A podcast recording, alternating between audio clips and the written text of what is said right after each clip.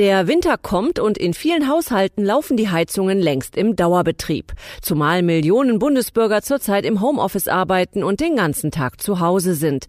Doch wie heize ich im Winter richtig und effizient und spare am besten noch Geld dabei?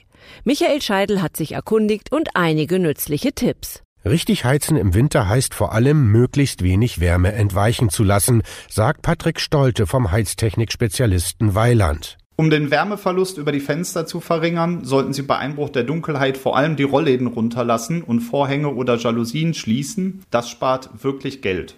Und mit welchen einfachen Maßnahmen zum Beispiel am Heizkörper lässt sich noch sparen? Steht das Thermostat konstant auf Stufe 3, hat man ungefähr angenehme 20 bis 21 Grad im Raum. Das reicht in der Regel aus. Wer die Heizung höher dreht, muss wissen, dass jedes Grad weniger rund 6% Energie einspart. Und wer zum Beispiel die Heizkörper effizienter machen will, kann sich Dämmmatten kaufen, die sich zwischen Heizkörper und Außenwand anbringen lassen. Das reduziert die Wärmeverluste und spart pro Heizkörper 10 Euro jährlich.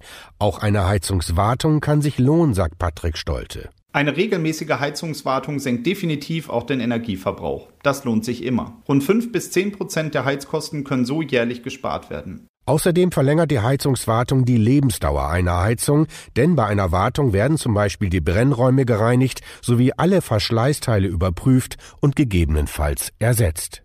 Weitere Infos und Energiespartipps finden Sie auch im Netz unter 21-grad.weiland.de.